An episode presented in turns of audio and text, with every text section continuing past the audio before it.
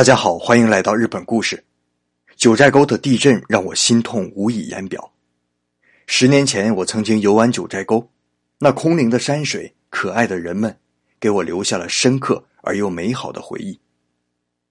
今天，在我的微信公众号里发布一篇以前说过的关于日本救助队故事的文字版，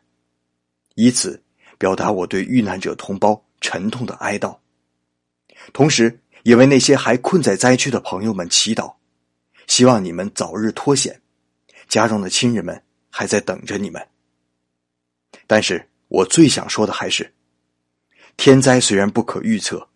可经历了这么多的我们，应该做好随时应对的准备，特别是做好自己和家人的防灾准备，因为我们还想陪伴他们更久一些。